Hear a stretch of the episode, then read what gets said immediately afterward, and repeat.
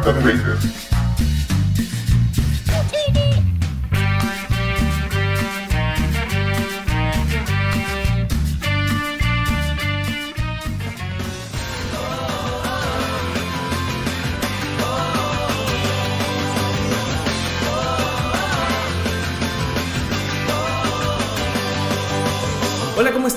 bienvenidos a una nueva edición de su podcast La Garganta de Vader. Yo soy Roger Vergara Adriansen, el host de este programa. Y hoy día quiero presentar a mi invitada que es justamente viene por un programa muy especial, de repente un poco más diferente porque vamos a hablar de temas más académicos, pero no por eso menos frikis, de hecho más otakus.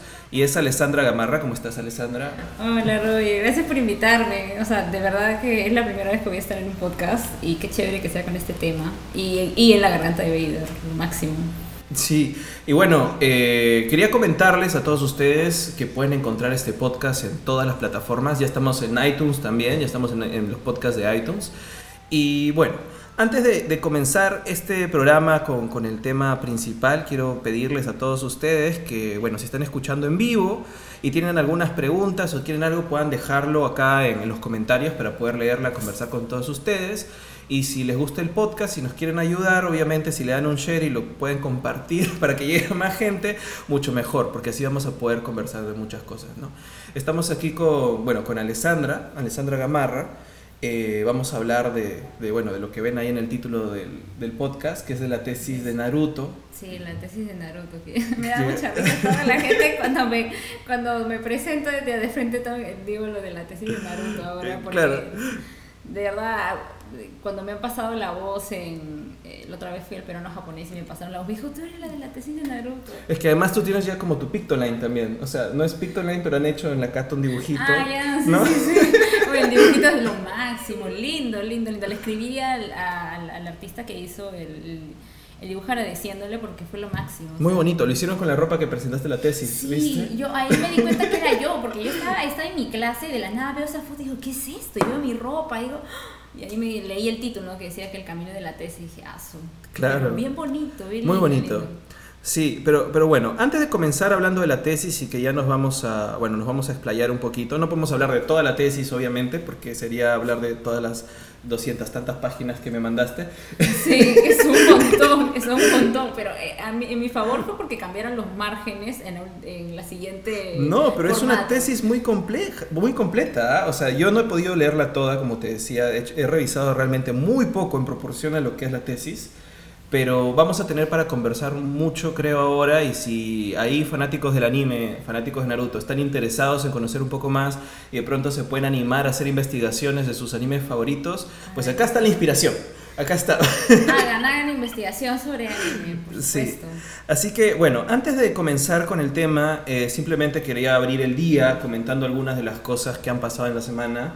Eh, esta ha sido una semana de nominaciones a los Oscar. No sé si, si de pronto has visto.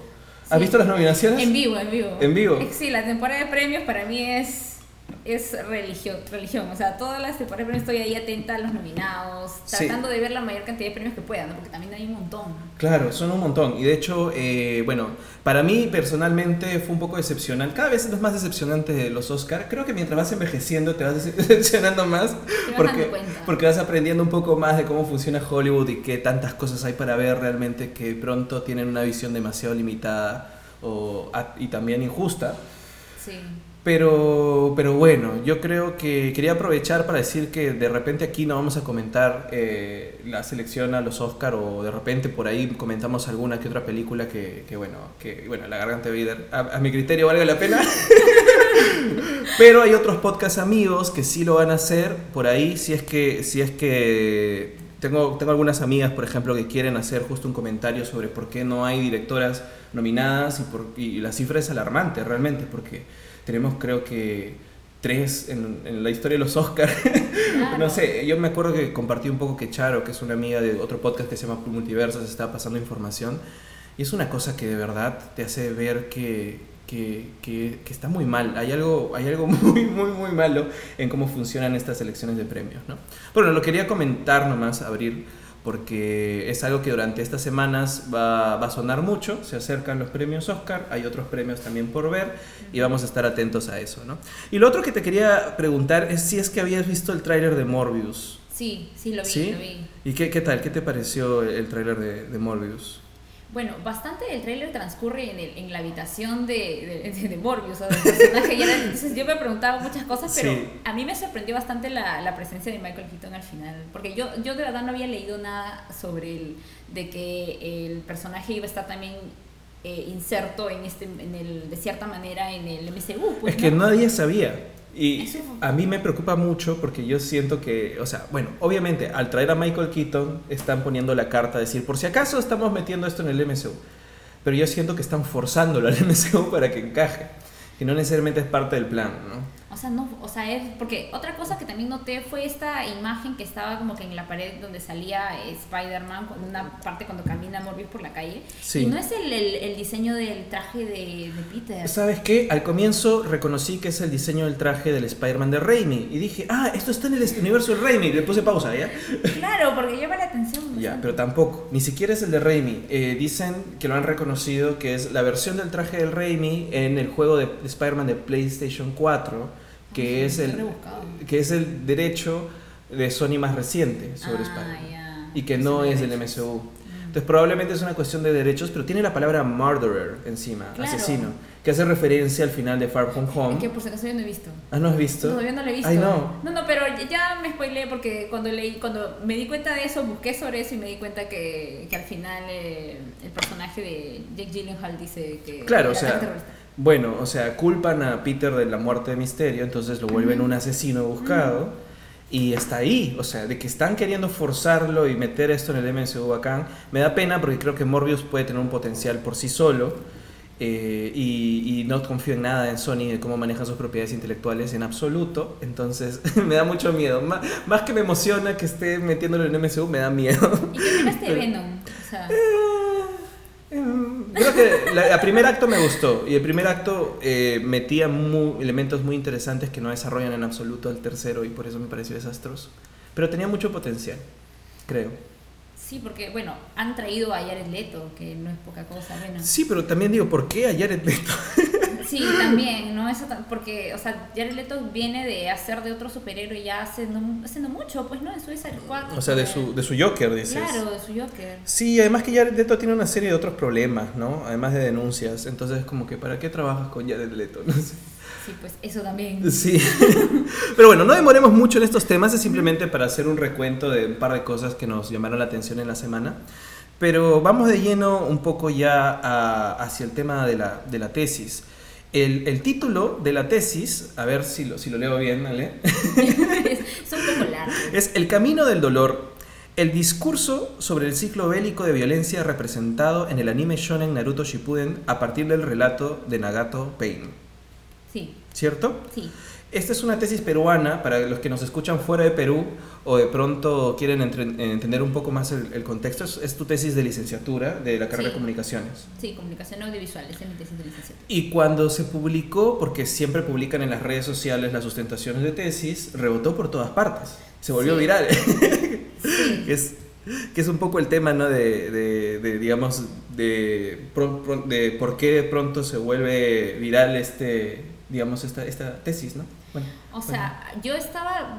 Yo, yo no estaba enterada de nada. O sea, yo vi en la mañana el anuncio de la sustentación de la facultad y dije, Ujú. ay, qué lindo, le pasé a mis papás, porque siempre sale pues con el dibujito del cuervito y quería guardarlo, ¿no? Ujú. Y yo me fui al doctor, yo no sabía nada. Me estuve como 3, 4 horas en el doctor, regresé a mi casa y me llegaron todas las notificaciones a mi celular.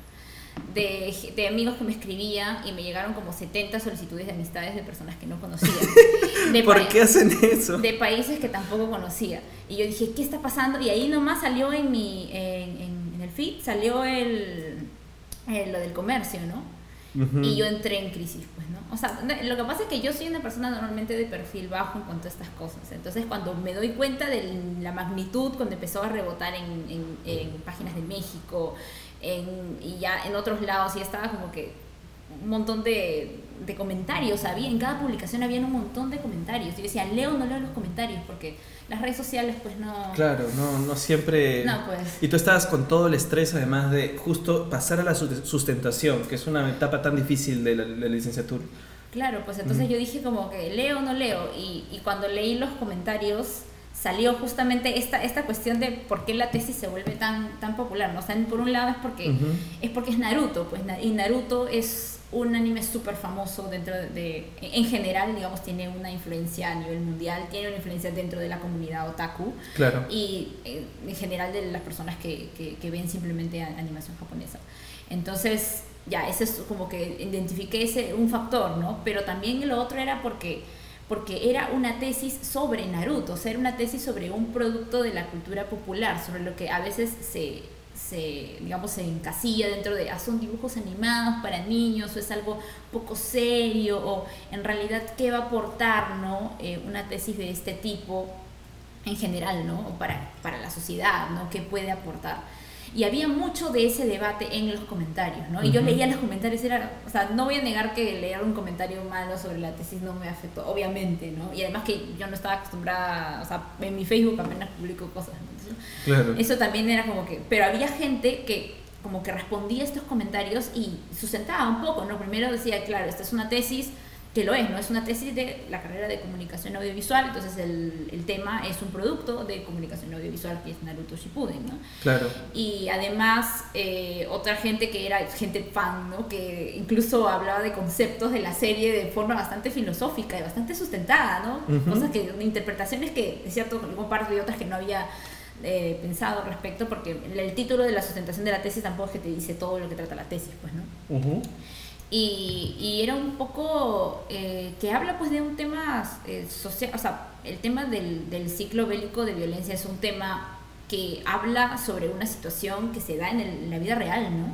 Y es interesante que ese hecho, ese problema social, que eh, se, se, trate en un producto de la cultura popular, ¿no? Un producto que es consumido incluso por bueno, eh, al menos está dirigido a un, eh, eh, un sector adolescente, ¿no? De entre 12 a 18 años. Claro, que es la edad en donde uno se introduce de pronto también al manga y al anime, ¿no? Por ejemplo, o sea, yo creo que la generación que nace hacia finales de los 80, más o menos, de pronto como el shonen que conocen más es o Dragon Ball o Caballeros del Zodiaco, por lo menos acá en esta región, y de pronto lo de los 90s que llegan a los 2000 un poco adolescentes, es las que pronto crecen con Naruto. Y Naruto, si no me equivoco, creo que tiene más episodios que Dragon Ball ya ahora o no. No estoy segura de la cantidad de episodios que tiene Dragon Ball, pero creo que. Ah, bueno, creo que sin contar Super, creo que creo que, que, Naruto había superado la cantidad de episodios de Dragon Ball. O sea, si cuentas solo Shippuden, que tiene 500, ¿no? Y 220 son los que tienen Naruto, que es la precuela. Entonces, sí son un montón. Y sí, o sea, de hecho, que acompañó a toda una generación, más o menos desde el año 2002 hasta el año 2017, donde termina Shippuden, ¿no? Que son un poco más de 10 años.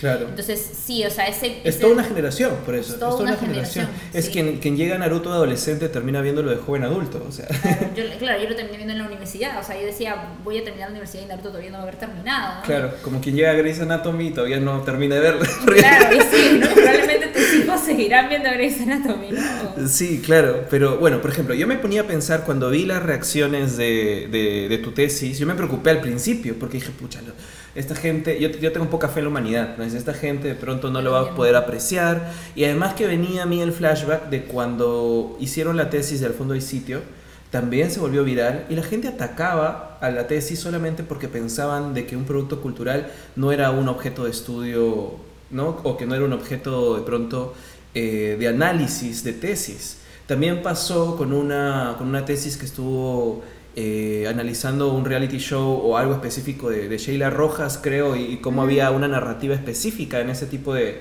de, elementos de realidad, supuestamente, en productos que son de no ficción. Y también la gente le dio con palo, decía, ¿cómo es posible que haya una tesis de esto? Yo veía eso y me acuerdo que cuando salieron esas tesis yo publiqué eh, algún post que puse en mis redes sociales para defenderlas, es decir, por, por Dios, o sea, detrás de esto hay gente que piensa que es una estrategia y lo están haciendo para tener algún objetivo específico, específico de comunicación y por eso funcionan tanto, ¿no? Pero mm, con mayor razón un producto de animación japonesa que, que, que está diseñada para que puedan seguirlo generaciones de adolescentes o jóvenes, y que además que este, este producto como es Naruto, que, que, se ubica dentro de lo que se consume eh, específicamente dentro de los productos que son shonen, que además utilizan acción, utilizan elementos históricos, culturales japoneses, eh, es fantasía además, lo que te permite contar historias muy interesantes que traen, como tú has traído en tu tesis, política, eh, temas sociológicos, temas de violencia, es un montón de cosas, ¿no? Sí, o sea, es eso, ¿no? O sea, los, productos de, de, la cultura popular son interesantes para investigar. Un lado porque, o sea, los consume gran cantidad de personas. O sea, si nosotros como comunicadores queremos llegar a ese grupo de personas o simplemente queremos conocer la sociedad en la que vivimos, que son la mayoría que consume estos productos, tenemos que estudiarlos. O sea, durante mucho tiempo la academia le ha cerrado la puerta a, este tipo de, de, de, o sea, de investigaciones porque es como que baja cultura, ¿no? O sea, no es... Claro, lo dicen, no, así como, es, es igual que, que, saldría una tesis de cómics, qué sé yo, dicen, ¿por qué hacen analizando eso? Claro, pero es eso, ¿no? O sea, nos permite conocer también a la sociedad, nos permite también entender mejor cómo podemos eh, trabajar como comunicadores, porque, o sea, tratar un tema así de serio para una audiencia joven y que ellos se, o sea, se sientan atraídos para verla, ¿no? Y, y la sigan, ¿no? Porque no es una narrativa, es cierto, tiene eh, eh, elementos de entretenimiento a lo largo de la trama, pero bueno, los arcos que analizo, además que tiene el tema de entretenimiento, tiene el tema de acción que mencionaste, te permiten hacer una reflexión, ¿no? O sea, se dan como eh, tres, cuatro capítulos donde solamente conversan los dos personajes y hablan del pasado de, de, de en este caso, de Nagato Payne y, o sea, podrías haberte dado cuatro capítulos más de batalla, ¿no? O podrías haberlo cerrado sin necesidad de tener esos cuatro capítulos, que puede ser, es conversación, es diálogo, ¿no? O sea, ¿para qué necesidad? Pero es porque hay una necesidad de hablar del tema, ¿no? De reflexionar un poco más, ¿no? De ahondar y de y de también darle al espectador un momento de pausa y pensemos sobre esto que acaba de pasar y por qué está pasando. Eh, cuando tienes una historia, la historia te lo pide también. Eh, justo la semana pasada, en la edición anterior de La Garganta Veída, estuvimos con Bruno y Santiago hablando de algo parecido, pero en los cómics. Como, como hay mucha crítica de que los cómics son muy políticos ahora, que quiero hay gente que pide en Twitter que los cómics sean apolíticos, por ejemplo, y estuvimos hablando que es imposible y que los cómics nacieron eh, crecieron, se formaron, sobre todo el cómic americano estadounidense, que es el más popular, por gente que tenía claras intenciones políticas a la hora de escribir un personaje o crear un personaje.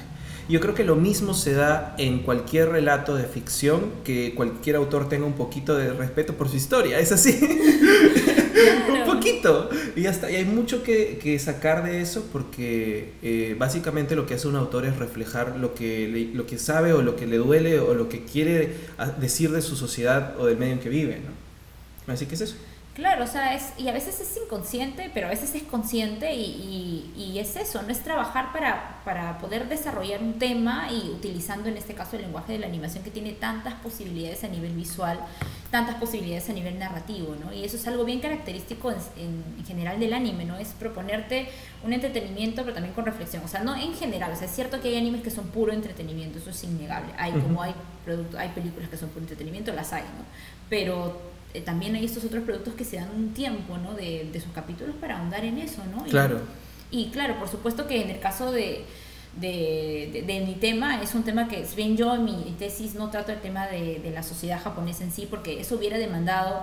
¿Estás saludando? Estoy saludando porque Alguien esto, o sea esto, ya me está diciendo, ah, ya que la, eh, o sea, hablan sobre temas que le, que le mueven a su sociedad. Yo no pude estudiar la sociedad japonesa en el caso de mi tesis porque sentía que me faltaba, o sea, tendría que vivir allá o hacer más entrevistas, hacer más, indagar un poco más y eso daba para otra tesis. Claro. Eh, pero es, eh, o sea, está el tema del ciclo bélico de violencia y de la guerra en sí, es algo que está en la sociedad japonesa, no es algo que está en, en, a lo largo de muchos productos, ¿no? Está desde el cine de Kurosawa, está en el manga, está en, el, en la literatura, está en el anime. Claro, y parte de su historia son la guerra de clanes, que es una cosa muy importante de la historia japonesa. Bueno, vamos a hacer una pequeña pausa para saludar a la gente que está conectada, gente que ha pasado por aquí.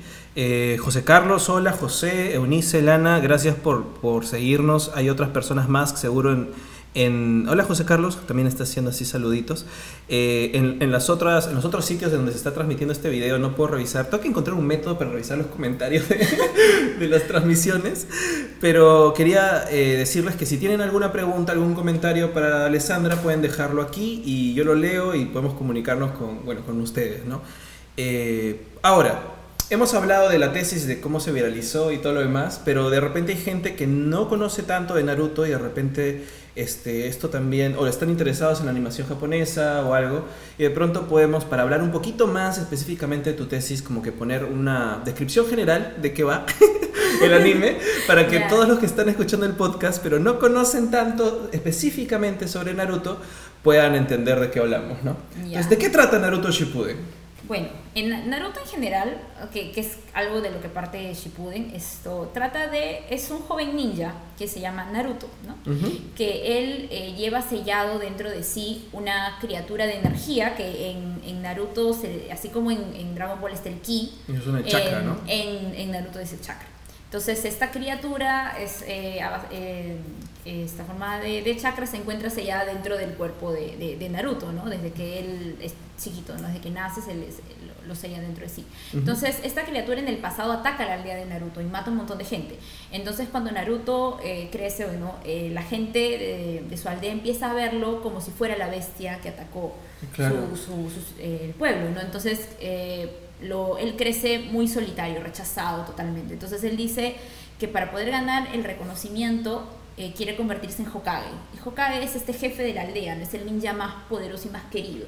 Entonces él aspira a convertirse eso durante todas las series, es como que el principal objetivo que tiene. Luego se van apareciendo otros más, ¿no? Que es como salvar a su mejor amigo, ¿no? Que, bueno, los que saben, su mejor amigo también tiene como un lado oscuro y quiere como que traerlo de nuevo. Ese es otro objetivo, ¿no? Pero lo central es que él quiere convertirse en Hokage. Entonces en Naruto Shippuden empieza cuando Naruto se ha ido en un viaje de entrenamiento con su maestro eh, y regresa eh, dos años y medio después, más o menos eh, entre 14 y 15 años tiene cuando regresa. Y eh, tiene que enfrentarse ahora que es mayor, ¿no? A toda una serie de dilemas nuevos de la adolescencia y del mundo en el que vive, porque cuando uno es niño ve el mundo de una manera y cuando es adolescente se empieza a dar cuenta de las falencias de la sociedad, ¿no? De la complejidad, ¿no? De que, bueno, ser Hokage no es tan sencillo como, ay, ya voy a ser el más querido, sino que el Hokage tiene responsabilidades, ser ninja es algo que también se plantea un poco desde la primera serie, ¿no? desde la precuela, que es tienes que matar, ¿no? Tienes que tomar decisiones sobre la vida de la gente, tienes que eh, te presenta dilemas morales todo el tiempo, ¿no? Y tu sociedad no está en paz, o sea, tu, tu pueblo puede estar en paz porque es un pueblo privilegiado, pero más allá de las fronteras se encuentran pueblos que se encuentran en conflicto, que están en otro eh, nivel socioeconómico, están pasando otros dramas y Naruto empieza a salir de la aldea a otras misiones y se enfrenta entre este, a un grupo específico, una organización se llama Katsuki. Que esta organización es el líder, es el personaje en el que se basa mi tesis, que es Nagato Pain. Y ellos. Que son los que tienen los, los, los piercings y los aretes y eso. Claro, claro. Y, y, tienen sus anillitos, ¿no? Mi anillito de acá, no sé si, se ve anillito. Si lo acerca se ve. mi anillito. Ese anillito. sí. Es, todos los Akatsuki tienen su anillito.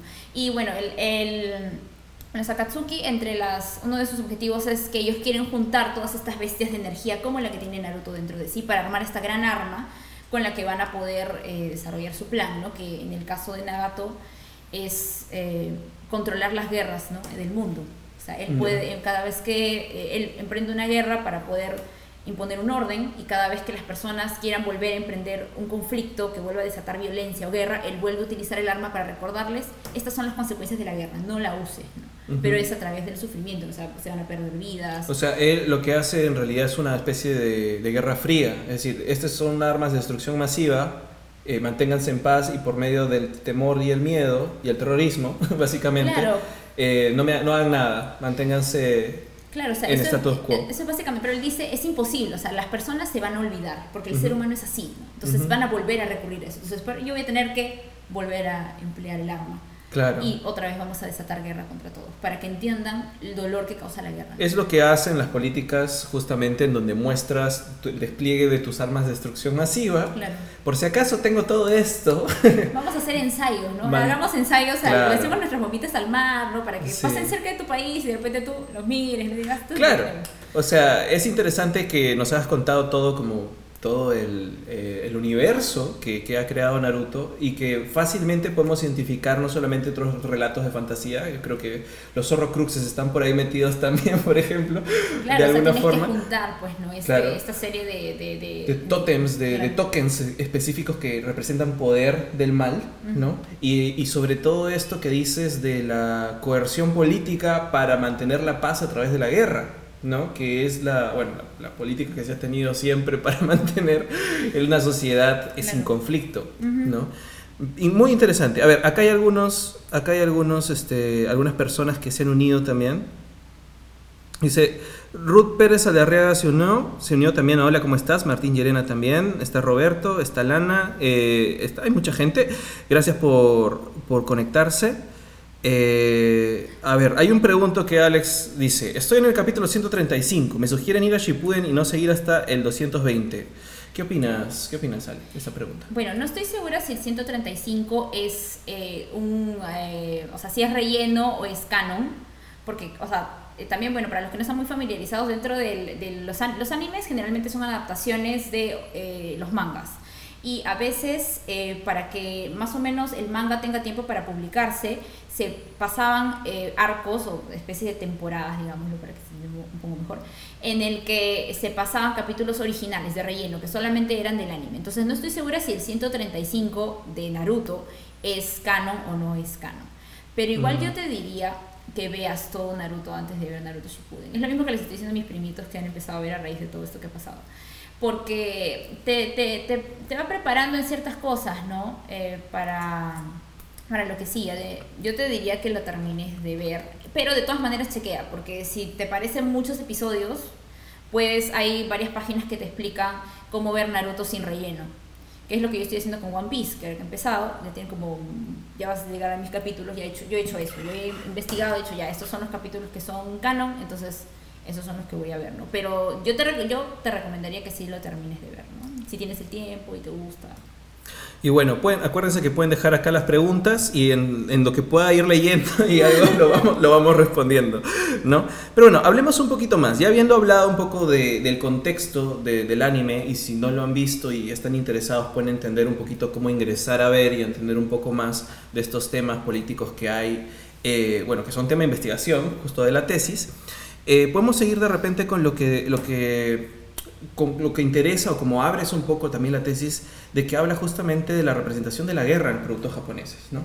Yo creo que, por ejemplo, eh, lo que es más común es encontrar eh, justamente en los shonen es el combate. Ok, hay combate. Hay combate todo el tiempo. En Goku, Dragon Ball, la gente se pelea, pero no hay una representación de la guerra. Y en Caballeros del Zodiaco hay enfrentamientos de facciones.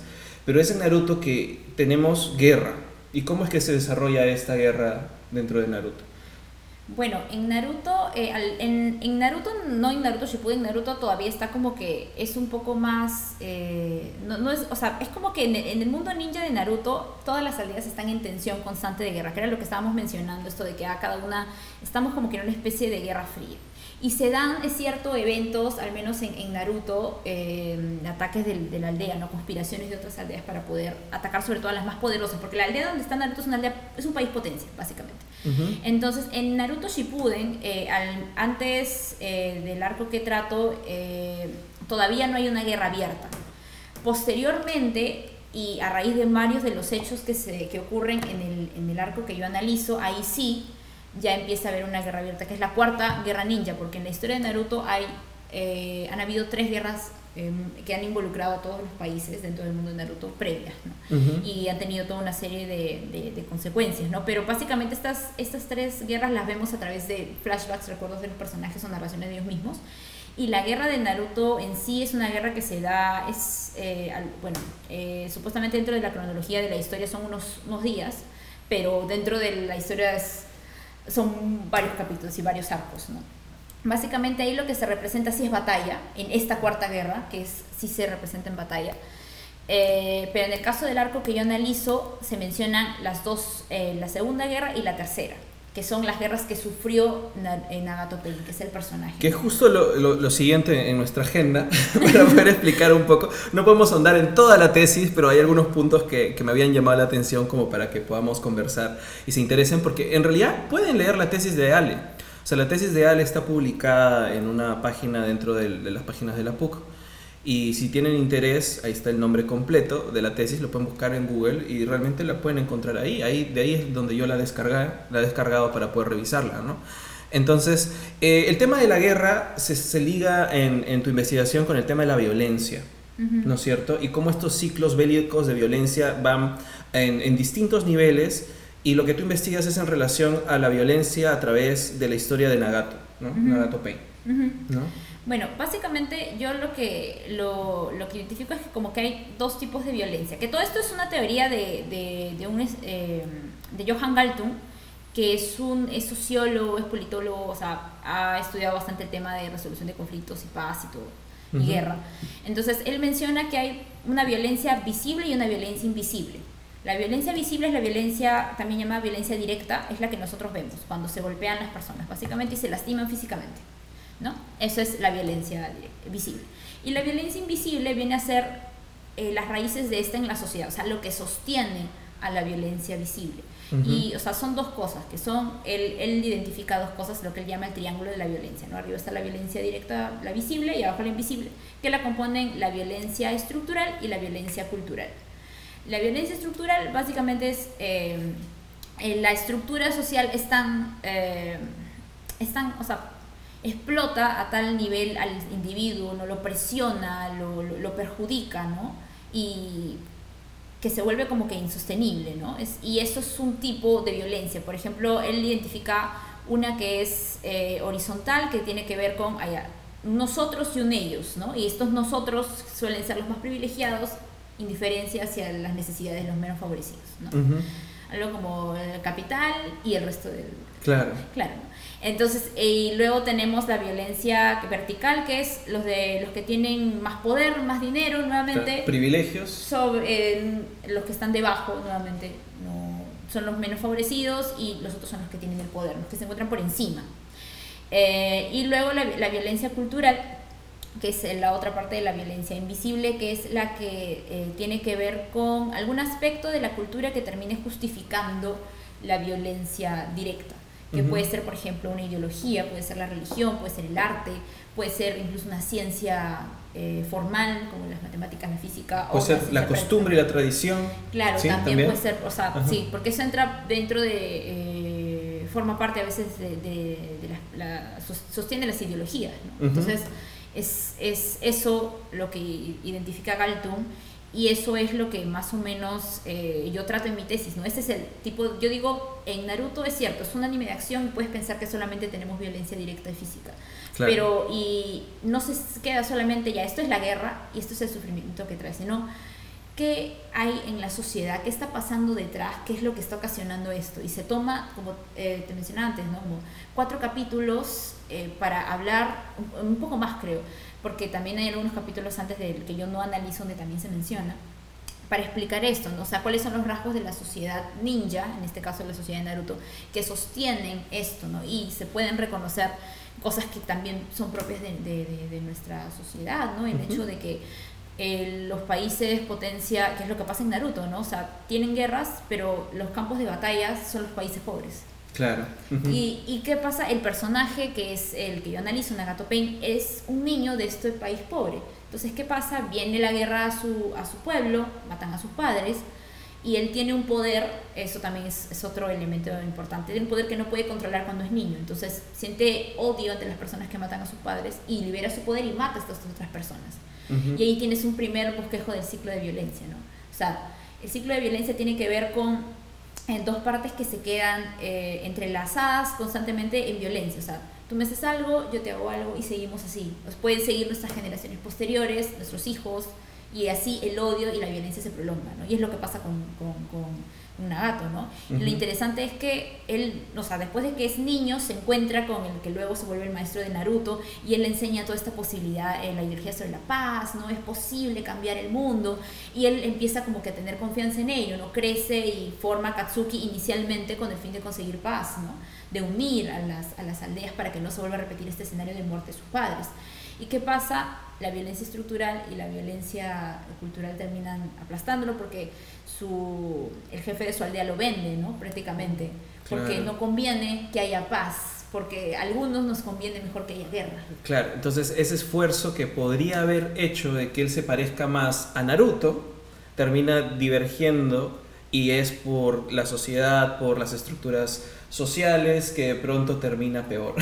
Claro, es, se hace un un paralelo siempre en, en, ese arco, se habla de los dos salvadores, hay un capítulo que se llama Los dos salvadores, porque Nagato era el proyecto del maestro de Naruto para ser Naruto, o sea, para ser el salvador del mundo ninja, o sea, alguien que pudiera traer un cambio a la sociedad.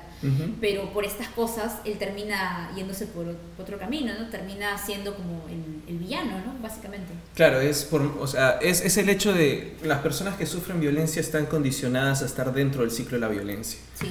Y a veces lamentablemente, aún con el esfuerzo que puedas tener para que sean personas que puedan salir de ese ciclo, la presión de la sociedad es tan fuerte, las estructuras mismas, la costumbre, eh, las ideologías, es lo que terminan haciendo o ejerciendo más violencia en estas personas y sea que sea, las hace presas de justamente el círculo de violencia. Claro, pero lo interesante y es algo que me, que me dijeron, me preguntaron, ¿eso quiere decir que está justificando, o sea, él porque vive en esa sociedad, es que ya lo vamos a, pobrecito, ¿no? Vivió en esa sociedad y por eso se justifican sus actos.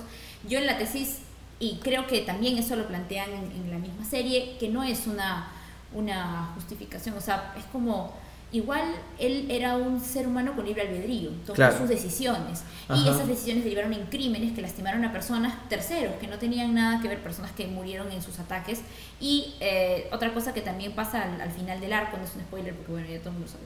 Y si no, bueno, la tesis también lo dice, que es que él al final resucita a todas estas personas que había matado dentro de la aldea de Naruto. Pero, ojo, no resucita a todas las personas que mató antes. Y mm. no puede resucitar al maestro de Naruto que él asesinó.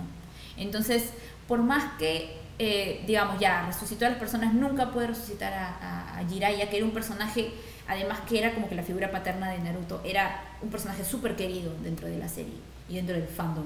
Entonces es que no, no llega, no, no le lava la cara, digamos, tampoco, ¿no? O sea, dice, sí, pues esto es lo que pasó, ¿no? Y esto es sus condiciones, pero él tomó su decisión. Claro, siento que también eh, el paralelo con Naruto, porque hasta se parecen visualmente un poco el diseño del personaje. Y Naruto y Nagato también. Claro, es que hace que, claro, los nombres, eh, que refuerce más la idea de que Naruto podría haber tenido esta, haber sido presa también del círculo de la violencia, pero la diferencia es que él decidió distinto. ¿no? Sí, además, bueno, es cierto que tuvo condiciones más favorables porque él venía de otro país más favorecido, ¿no? Pero es, él sí, pues él toma, él podría haberse vengado de Nagato y podría haberlo matado, ¿no? Y ya me vengo de lo que pasó con mi maestro y cumplo lo que tú dices, ¿no? ¿Por qué le dice, no, ¿por qué no me matas? Lo provoca todavía, le dice, ¿por qué no me matas? Has venido a matarme, me odias, o me puedes perdonar. Y él le dice, no, no te puedo perdonar, pero tampoco te voy a matar.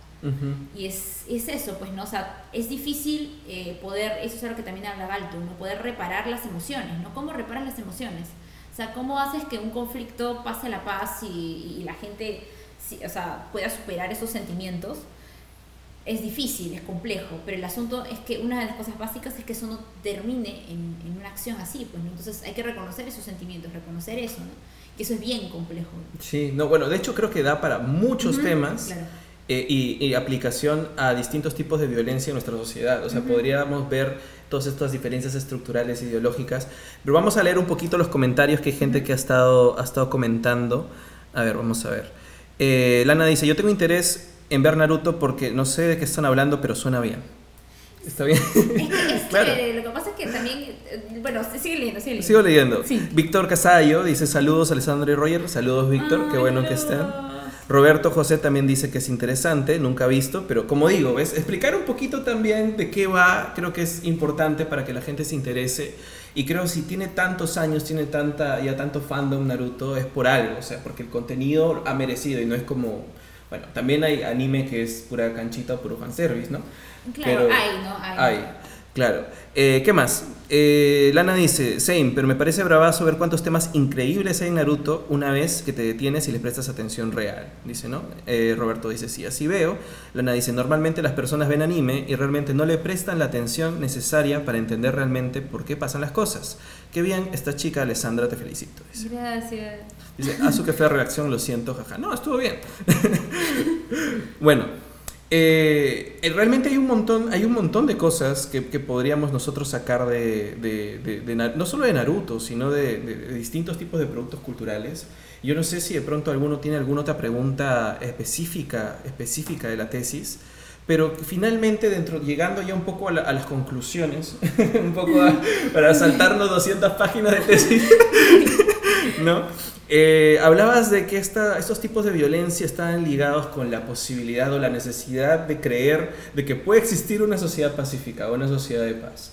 Y que me habías contado que eso había sido una pregunta de tu sustentación. Sí, justo una de, las preguntas de jurado el día de la sustentación fue eh, cómo, cómo detener el ciclo de violencia, ¿no? Porque yo lo que sostuve con mi hipótesis y que salió como una de mis conclusiones fue que el discurso que plantea Naruto sobre el ciclo bélico de violencia es que para detenerlo no basta con... Eh, con detener también a los autores de la violencia directa física, ¿no? sino que es necesario no dejarse llevar por el odio y eh, tampoco no, no, no perder, eh, eh, o sea, no, no rendirse tampoco en, en, atacar los problemas de la violencia estructural y la violencia cultural, que son finalmente lo que vas, o sea, es, una parte que también se habla dentro de Naruto, ¿no? Que es, y lo dice el papá de, de, Naruto, ¿no? El cuarto Hokage, le dice, bueno, no tiene, o sea, ahorita está Pain, ¿no? Pero luego, como la sociedad sigue siendo la misma, matamos a Pain y va a aparecer otro después,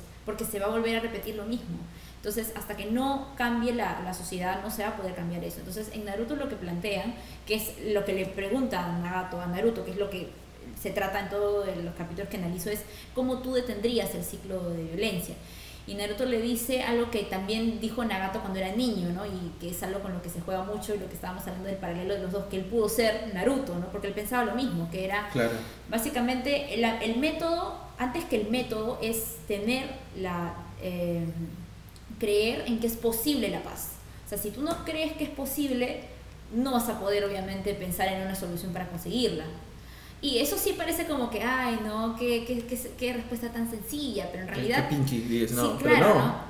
Pero en realidad es algo como, o sea, es algo que, que es más que solamente fe, es decidirlo, ¿no? Porque es te vas a enfrentar para, para, resolver un problema de tal nivel que está tan eh, enraizado en la sociedad, te vas a enfrentar con toda una serie de obstáculos. Entonces, no vas a simplemente con decir, ya, yo voy a creer que es posible, sino tienes que mantener esa decisión y esa voluntad para enfrentar todos esos obstáculos. Y eso es algo que es verdad, ¿no? Es, es cierto. La serie no da un camino, no dice paso uno, vamos a hacer esto, paso dos, y tampoco se llega a ver en realidad el plan, porque los que siguen viendo Naruto, porque hay una serie sobre el hijo de Naruto, que es Boruto, que habla un poco sobre este periodo de paz. Incluso ahí todavía hay varios vacíos ¿no? sobre qué es lo que se hizo, qué es lo que se está haciendo, y además siguen apareciendo problemas, ¿no? porque incluso en periodos de paz los ninjas dicen ya, éramos soldados, pero ahora qué hacemos cuando hay paz? O sea, ¿qué, ¿en qué utilizamos este grupo de soldados? ¿Qué hacemos? Y esa es otra problemática más, ¿no? Pero tiene que ver con que nuevamente la serie no te dice el plan tal cual, pero plantea este discurso, ¿no? Es posible si atacamos estos, esta, esta, la violencia invisible, la estructural y la cultural, pero para eso, como dije ese día en, en, la sustentación, se necesita que las personas que ahorita tienen el poder para poder cambiar eso estén dispuestas a tener esa voluntad de seguir creyendo en la paz. estamos hablando de personas que ahorita están promoviendo la guerra porque es conveniente para ellos. Pues. Claro. Las desigualdades son convenientes para ellos que la cultura justifique la violencia es conveniente y, para. Y la guerra, look, o sea, significa dinero. Claro. es, es, básicamente la razón por las, las personas que ahora tienen grandes, eh, grandes fortunas, muchas de ellas se han hecho en armamento o, o, en conflictos bélicos. Claro, pero lo que yo también decía ese día era que también puede venir un cambio desde, desde nosotros, pues desde la sociedad civil, que es algo que también me decía cuando hablaba con mis primos y chicos que habían visto Naruto, que me decían, un chico me dijo en una clase, creo que si las personas vieran al menos una temporada o un capítulo de Naruto podrían pensar diferente. Y es, o sea, los productos culturales pueden plantear temas que abran debate o, o, o, propongan una discusión o cambien la manera de pensar. Es que lo que yo creo es que faltan este tipo de tesis, porque mira, yo pensaba lo mismo cuando yo crecía leyendo cómics y yo decía, wow, cuánto, cuánto contenido acá interesante, cuánta política, cuánto conflicto social. O sea, esto de acá, yo me criado leyendo con eso y soy lo que soy por haber leído Spider-Man. O sea, básicamente mi, mi, sistema, mi sistema moral de ahí. Pero veo tanta gente tan tóxica, tan estúpida en redes sociales, en, en Twitter, eh, gente que, que, que, es hasta más fan de algún tipo de fandom específico y que puede ser eh, tan violento también. Que yo digo, entonces no es eso, lo que pasa es que van por encima. Lo, lo, lo que mencionaba Lana hace un ratito, que, lo, lo que comentó acá. ¿No? Muchas veces simplemente ven por encima y les interesa uno que otra cosa, pero no se dan cuenta del contenido profundo, social, político que puede tener un producto cultural. Entonces, ¿qué necesitas para poder sacarle el jugo a este tipo de, de productos que llegan a gran cantidad de personas y sobre todo a los más jóvenes?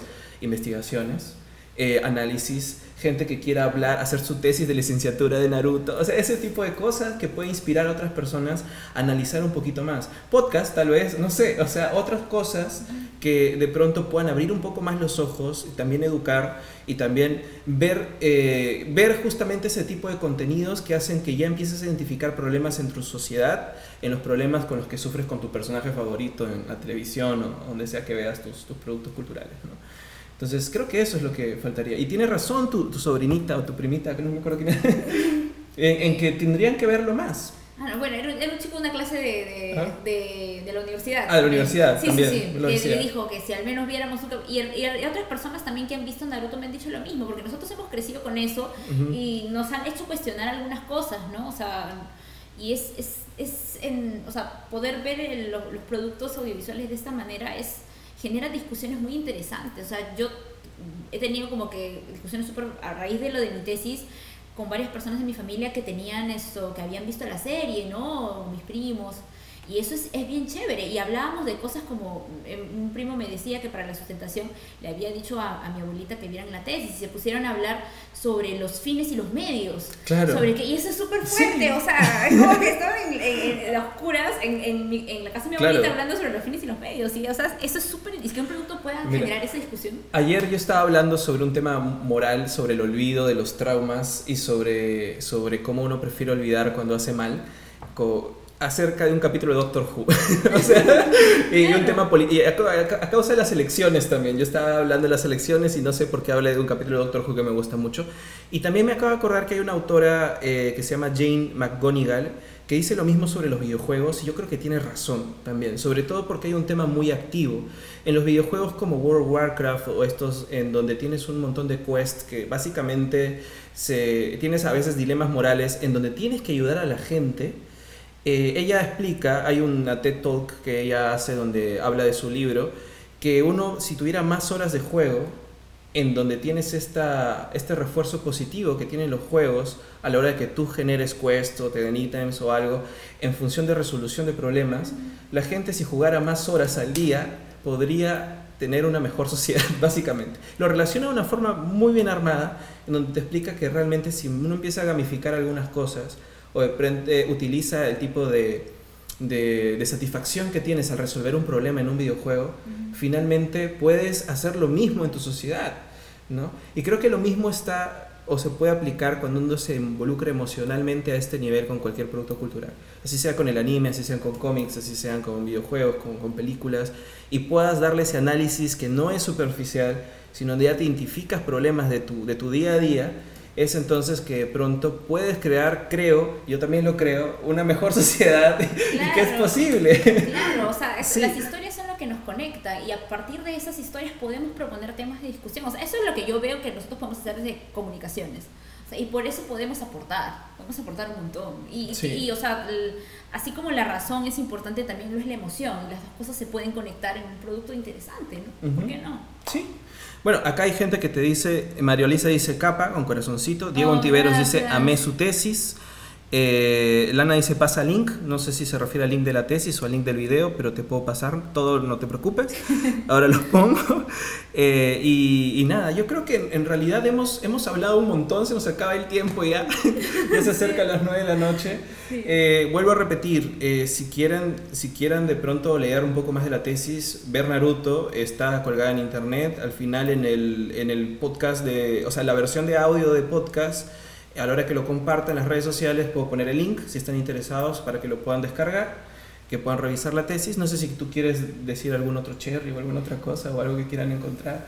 Bueno, eh, o sea, revisen eh, eh, la tesis, sigan viendo animación japonesa. Los chicos que estén pre preguntándose si quieren hacer tesis sobre productos de la cultura popular, anímense. Eh, yo en realidad cuando hice mi tesis no estaba pensando mucho que iba a generar todo esto. Yo pensé que mi sustentación iba a ir mi mamá, mi papá y nadie más pero me, me, alegra que se haya generado este espacio para que la gente pueda plantearse la posibilidad de hacerlo. Y, y, de repente, se esté, o sea, a raíz de todo esto me ha hecho pensar en hacer yo también un poco de, de contenido en relación con, con, con, mi tesis, ¿no? Y analizando más anime, porque yo también veo un montón de, de animación japonesa y hay un montón de, de cosas ahí para analizar. O sea, actualmente muchas series están proponiendo temas súper interesantes y por qué no tratarlos, ¿no? Sería genial. Próximamente el podcast Las manos de Naruto por, por, por, Alessandro Gamarra. No, sí, sería, sería genial, sería excelente. Acá hay algunas, algunas, este, algunos comentarios más. Eh, dice sugerencias para terminar con ilusión la tesis. Este, creo que María Luisa está haciendo su tesis o algo y está pidiendo sugerencias. Ah, sugerencias para, para, para hacer la tesis o sugerencias de... Dice para terminar con ilusión la tesis, eso es lo que entiendo. Sugerencias para terminar con ilusión la tesis. Bueno, para sugerencias, o sea, para terminar con ilusión tu tesis. Bueno, mira tu objeto de estudio otra vez. O sea, y, y, y piensa que tu investigación es como tu hijo. O sea, es algo que tú has hecho, hay esfuerzo detrás y, y, piensa que si, si, estás cerca de tu sustentación, que tú manejas tu tema, o sea, tú puedes defenderlo, puedes estar ahí, tú, tú lo dominas, o sea, tú eres la que ha hecho la investigación. ¿Y qué más te diría? Que la investigación es, no tiene que ser algo aburrido, sino que es algo apasionante y bonito también. y, eso. Eh, hay un par de comentarios más, está siendo muy popular tu, tu tesis, me parece increíble. Sebastián dice, Dead Note también es un ejemplo de producto audiovisual que permite una reflexión crítica moral, ¿es cierto? Sí, es cierto. Hay, hay algunas tesis sobre Death Note ¿ah? y, y, y, sí, Death Note montó sobre el tema de justicia, sobre el tema... Eh, sobre la vida misma, ¿no? Sobre eh, quién merece vivir o, morir, ¿no? En este mundo y quiénes somos nosotros para juzgarlos. Sí. También Diego Ontiveros dice que dice, "Espero que cumplas tu camino ninja." Oh, sí, Claro. Sí, sigue el camino ninja. Roberto dice gracias por compartir tus conocimientos. Gracias a ustedes por escuchar. Eh, María Luisa Espinosa dice a cambiar todo, jaja, gracias. no, ¿por qué? O sea, tienes que mantenerte con fe, o sea, con fe. Te ve bien en la sustentación, todas las buenas libros. Lana también dice muchas gracias por compartir tus conocimientos. Y bueno, como siempre, este podcast termina con una pequeña secuencia en donde le pregunto a mis invitados, invitadas, si tienen alguna sugerencia de compra. Uh, o, algo que tal vez a ti te gustaría que te regale o algo en función a qué regalarle, qué regalarle a un geek, qué regalarle a un friki o qué regalarle a un otaku. No sé qué has traído para nosotros. ¿Qué recomiendas? Bueno, o sea, yo, está, yo normalmente como que uso cositas que puedo usar, ropa, digamos, algo que pueda llevar. Entonces, estaba pensando, esto es soñar lejos ya.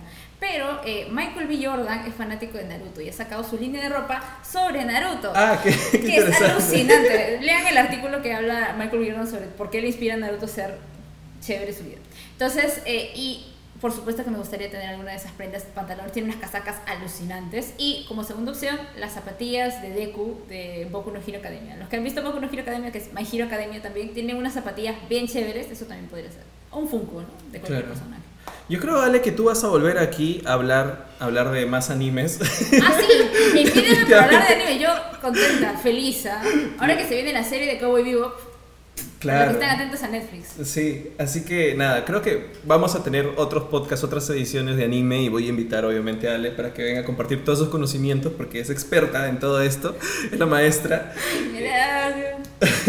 que no, que no. Y, y, bueno, yo también te agradezco un montón por estar en el programa, de verdad por compartir todo esto. Eh, cuando me mandaste la tesis o como yo iba viendo un poco lo que iban publicando, lo que ibas publicando, que iba avanzando, me pareció increíble, excelente que hagas la tesis sobre esto. Y ahora que he podido revisarlo un poco más, digo, wow, hay un montón de contenido en Naruto y es algo que yo tampoco me he atrevido a ver mucho y que podría aprender un montón, ¿no? Entonces, Espero que haya muchas más tesis como esta. Si nos escucha gente tesista que esté haciendo sus tesis y les dicen, no, haz mejor un tema más serio, pero están apasionados para hacer un tema de algún fandom que les gusta, hagan esa tesis. Porque de repente puede ser algo que, que, no sé, que de repente interese a otras personas que puedan aprender, que les abra los ojos. O también es importante que la academia empiece a reconocer nuestros productos culturales, así sean eh, animes, cómics, películas, videojuegos, como elementos de estudio, porque son, son elementos de estudio, son objetos de estudio interesantes que pueden decir muchas cosas sobre la sociedad y pueden ser muy relevantes para la investigación académica. O sea, no, no, es, no es subcultura, no es otra forma de cultura, es cultura, ¿no? Entonces hagan sus tesis sobre eso. así que, así que genial. Anímense, anímense, Hagan la investigación, hagan investigación. Y ya se viene el podcast sobre anime muy. Sí, genial. La mano de Naruto es la, la nube voladora de Goku. no sé. Todavía estoy pensando en nombre, pero sí me gustaría hacer algo de todas maneras, para poder promover este análisis más profundo de, de anime, ¿no? ¿Por qué no? Sería genial. Bueno, cuando tengas el podcast lo compartimos por todas partes para que más gente lo escuche.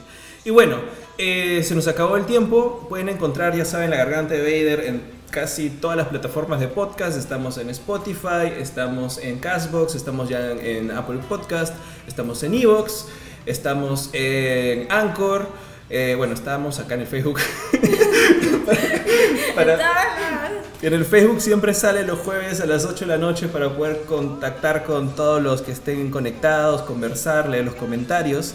Así que síganos. Todavía no tengo idea de qué va a ser el podcast de la próxima semana, pero espero que sea igual de bueno que, este, que ha sido. Gracias otra vez, Ale. gracias por invitarme. Y gracias a toda la gente que se ha conectado y se ha mantenido aquí eh, comentando con nosotros durante la transmisión. Ha sido un éxito, de verdad. Así que, gracias. qué bueno. Esto para mañana, de repente hoy día jueves muy tarde en la noche, ya está en todas las plataformas y lo pueden, pueden escuchar. Pueden, si lo comparten además, si les gusta lo comparten, ayuda muchísimo a que llegue a un montón de más gente, ¿no? Así que bueno, eso es todo por hoy, eso ha sido todo por este programa. Gracias Ale otra vez. Y bueno, ya saben, gracias a todos por, por estar conectados ahí. Adiós. Chao.